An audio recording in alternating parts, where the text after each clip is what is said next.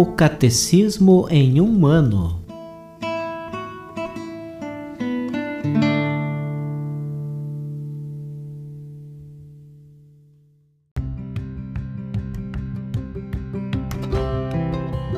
Olá, eu sou Bruno, seminarista da Diocese de Ponta Grossa, Paraná. Você está ouvindo o podcast O Catecismo em um ano. Vamos ler todo o Catecismo da Igreja Católica ao longo de 365 episódios. Estamos utilizando a tradução em português apresentada pela CNBB em 2013, baseada na edição típica em latim. Baixe o plano de leitura por meio de um link que você encontra na página do Instagram, arroba o Catecismo em um ano, ou na descrição deste podcast.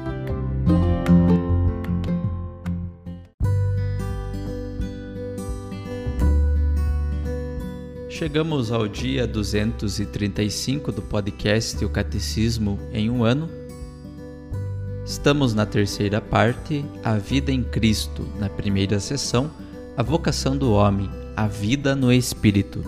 Capítulo 1 A Dignidade da Pessoa Humana. Leremos hoje os números 1854 a 1864.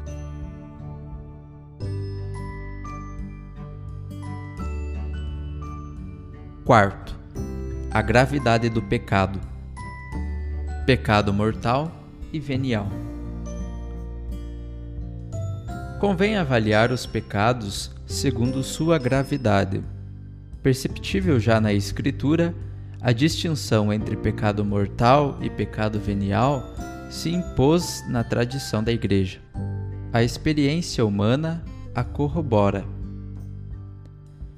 Pecado mortal destrói a caridade no coração do homem por uma infração grave da lei de Deus. Desvia o homem de Deus, que é o seu fim último e sua bem-aventurança, preferindo um bem inferior. O pecado venial deixa subsistir a caridade, embora a ofenda e fira. O pecado mortal atacando em nós o princípio vital, que é a caridade, exige uma nova iniciativa da misericórdia de Deus e uma conversão do coração, que se realiza normalmente no sacramento da reconciliação. Quando a vontade se volta para uma coisa contrária à caridade pela qual estamos ordenados ao fim último, há no pecado, por seu próprio objeto, matéria para ser mortal, quer seja contra o amor a Deus, como a blasfêmia, o perjúrio, etc., quer seja contra o amor ao próximo, como o homicídio, o adultério, etc. Por outro lado, quando a vontade do pecador se dirige às vezes a um objeto que contém em si uma desordem, mas não é contrário ao amor a Deus e ao próximo, por exemplo, palavra ociosa, riso supérfluo, etc., tais pecados são veniais. Para que um pecado seja mortal, são requeridas três condições ao mesmo tempo. É pecado mortal todo pecado que tem como objeto uma matéria grave e que, além disso, é cometido com plena consciência e deliberadamente. A matéria grave é precisada pelos Dez Mandamentos, segundo a resposta de Jesus ao jovem rico: Não cometerás homicídio, não cometerás adultério, não roubarás, não levantarás falso testemunho, não prejudicarás ninguém. Honra teu pai e tua mãe. Marcos, capítulo 10, versículo 19. A gravidade dos pecados é maior ou menor. Um assassinato é mais grave que um roubo a qualidade das pessoas lesadas é levada também em consideração. A violência exercida contra os pais é em mais grave que contra um estranho. O pecado mortal requer pleno conhecimento e pleno consentimento. Pressupõe o conhecimento do caráter pecaminoso do ato, de sua oposição à lei de Deus. Envolve também um consentimento suficientemente deliberado para ser uma escolha pessoal. A ignorância afetada e o endurecimento do coração não diminuem, antes aumentam o caráter voluntário do pecado. A ignorância involuntária pode diminuir ou até anular a imputabilidade de uma falta grave. Mas supõe-se que ninguém ignora os princípios da lei moral inscritos na consciência de todo ser humano. Os impulsos da sensibilidade, as paixões podem igualmente atenuar o caráter voluntário e livre da falta, como também pressões exteriores e perturbações patológicas. O pecado por malícia, por opção deliberada do mal, é o mais grave. O pecado mortal é uma possibilidade radical da liberdade humana, como o próprio amor. Acarreta a perda da caridade e a privação da graça santificante, isto é, do estado de graça. Se esse estado não for recuperado mediante o arrependimento e o perdão de Deus, causa a exclusão do reino de Cristo e a morte eterna no inferno, já que nossa liberdade tem o poder de fazer opções para sempre, sem regresso. No entanto, mesmo podendo julgar que um ato é em si falta grave, devemos confiar o julgamento sobre as pessoas à justiça e à misericórdia de Deus. Comete-se um pecado venial quando não se observa em matéria leve a medida prescrita pela lei moral, ou então quando se desobedece à lei moral em matéria grave, mas sem pleno conhecimento ou sem pleno consentimento. O pecado venial enfraquece a caridade, traduz uma afeição desordenada pelos bens criados, impede o progresso da alma no exercício das virtudes e a prática do bem moral. Ele merece penas temporais. O pecado venial deliberado e que fica sem arrependimento nos dispõe pouco a pouco a cometer o pecado mortal. No entanto, o pecado venial não quebra a aliança com Deus. É humanamente reparável com a graça de Deus. Não priva da graça santificante, da amizade com Deus, da caridade, nem por conseguinte da bem-aventurança eterna.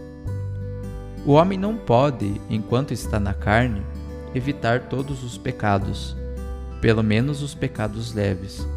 Mas esses pecados que chamamos leves não os consideras insignificantes.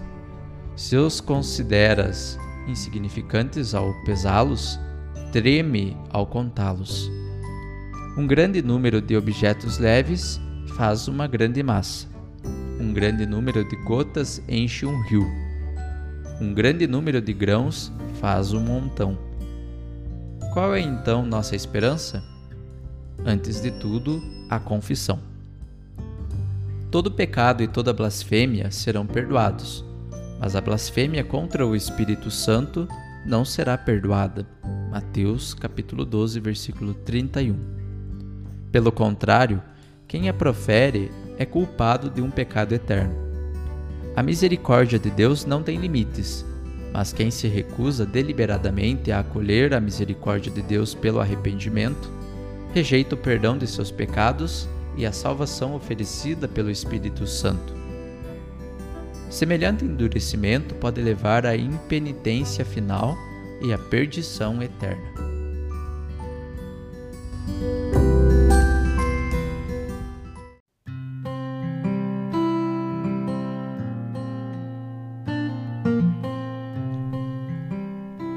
Como comentário adicional para o episódio de hoje, ouviremos o discurso do Papa São João Paulo II na audiência geral de quarta-feira, 30 de julho de 2003.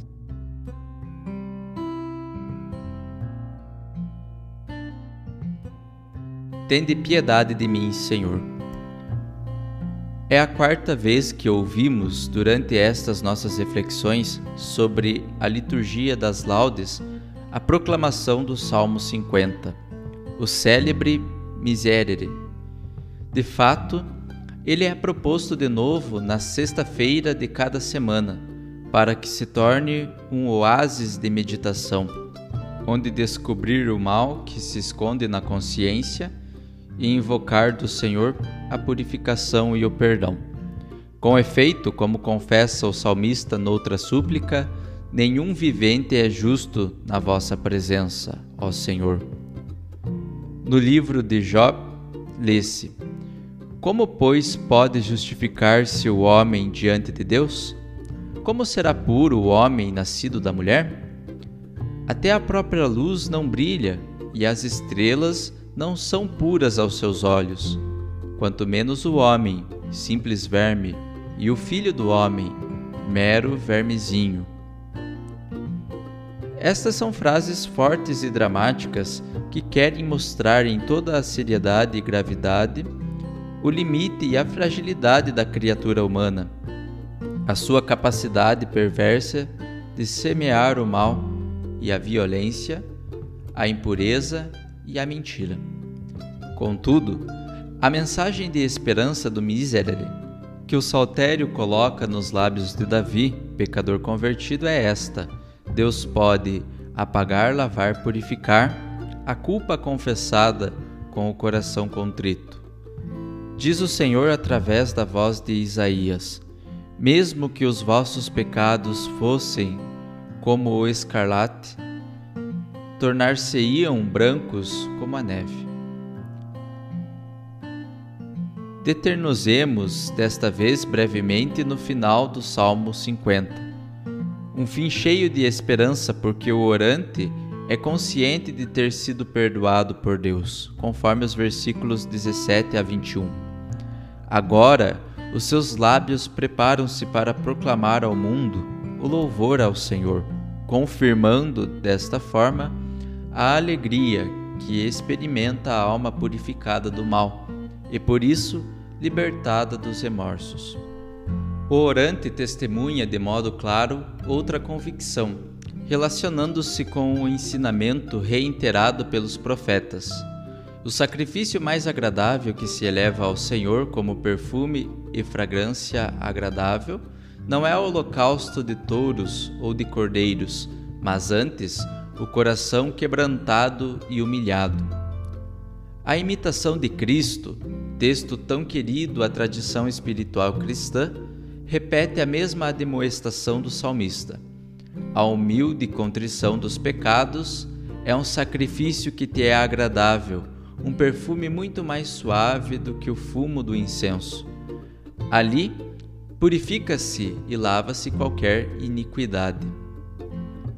O salmo conclui-se de maneira inesperada com uma perspectiva completamente diferente que até aparece contraditória. Da última súplica de um só pecador, passa-se a uma oração pela reconstrução de toda a cidade de Jerusalém, o que nos leva da época de Davi à da destruição da cidade alguns séculos mais tarde. Por outro lado, depois de ter expresso no versículo 18 a recusa divina das imolações de animais, o salmo anuncia no versículo 21 que estas mesmas imolações serão agradáveis a Deus. É evidente que esta passagem final é um acréscimo posterior, feito no tempo do exílio, que quer, num certo sentido, corrigir ou pelo menos completar a perspectiva do Salmo de Davi e isto sob dois aspectos. Por um lado, não se quis que todo o salmo se limitasse a uma oração individual. Era necessário pensar também na situação piedosa de toda a cidade. Por outro lado, quis se reduzir a recusa divina dos sacrifícios rituais. Esta recusa não podia ser completa nem definitiva, porque se tratava de um culto prescrito pelo próprio Deus na Torá. Quem completou o salmo teve uma intuição válida. Compreendeu a necessidade em que se encontravam os pecadores, a necessidade de uma mediação sacrificial. Os pecadores não são capazes de se purificarem sozinhos. Não bastam bons sentimentos. É preciso uma mediação externa eficaz. O Novo Testamento revelará o sentido pleno desta intuição, mostrando que, com a oferta da sua vida, Cristo realizou uma mediação sacrificial perfeita. Nas suas homilias sobre Ezequiel, São Gregório Magno compreendeu bem a diferença de perspectiva que existe entre os versículos 19 e 21 do Miserere. Ele propõe uma interpretação da mesma, que podemos acolher também, concluindo assim a nossa reflexão. São Gregório aplica ao versículo 19, que fala de espírito contrito, a existência terrena da igreja, e o versículo 21, que fala de holocausto, a igreja no céu. Eis as palavras daquele grande pontífice. A Santa Igreja tem duas vidas, uma que conduz no tempo outra que recebe eternamente. Uma com a qual fadiga na terra, outra que é recompensada no céu. Uma com a qual reúne os méritos, outra que já goza dos méritos recolhidos. E tanto numa como noutra vida oferece o sacrifício. Aqui o sacrifício da contrição, e lá no céu o sacrifício do louvor está escrito acerca do primeiro sacrifício.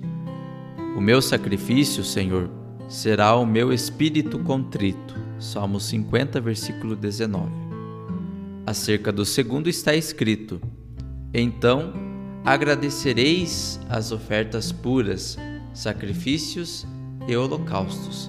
Salmo 50, versículo 21. Os dois oferecem a carne porque aqui a oblação da carne é a mortificação do corpo. No céu, a oblação da carne é a glória da ressurreição no louvor de Deus. No céu oferecer-se-á a carne como que um holocausto quando, transformada na incorruptibilidade eterna, não haverá mais conflito algum, e nada mais será mortal, porque perdurará totalmente acesa de amor por ele, no louvor sem fim.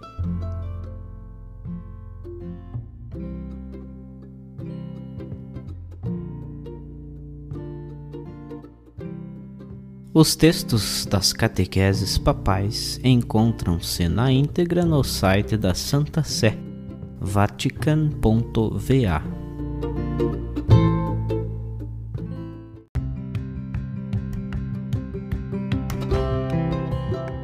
Você acaba de ouvir mais um episódio do podcast O Catecismo em um Ano. Continue nesse bom propósito de aprofundar o conhecimento e a vivência da fé católica e procure participar da sua comunidade. Rezemos por todos que estão fazendo esse caminho de leitura do catecismo. Até amanhã!